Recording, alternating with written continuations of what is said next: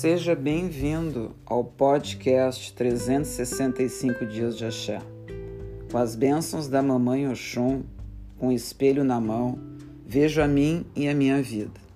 Que bom que podemos nos ver através dele, para que nunca a gente se perca da nossa real identidade, do que realmente somos, a nossa essência divina, que está por debaixo desta roupa física e material que temos aqui no mundo. E sabe, é bom às vezes a gente parar e se olhar no espelho da nossa vida. Assim estaremos conectados com a nossa razão de ser e existir neste mundo chamado planeta Terra. E o bom disso é quando você olha para o espelho, você se vê.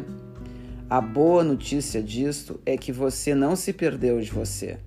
E fisicamente teu espelho está intacto com a visibilidade e a luz das pessoas que têm como objetivo se tornarem melhores, podendo olhar para frente com orgulho de toda a sua história de vida.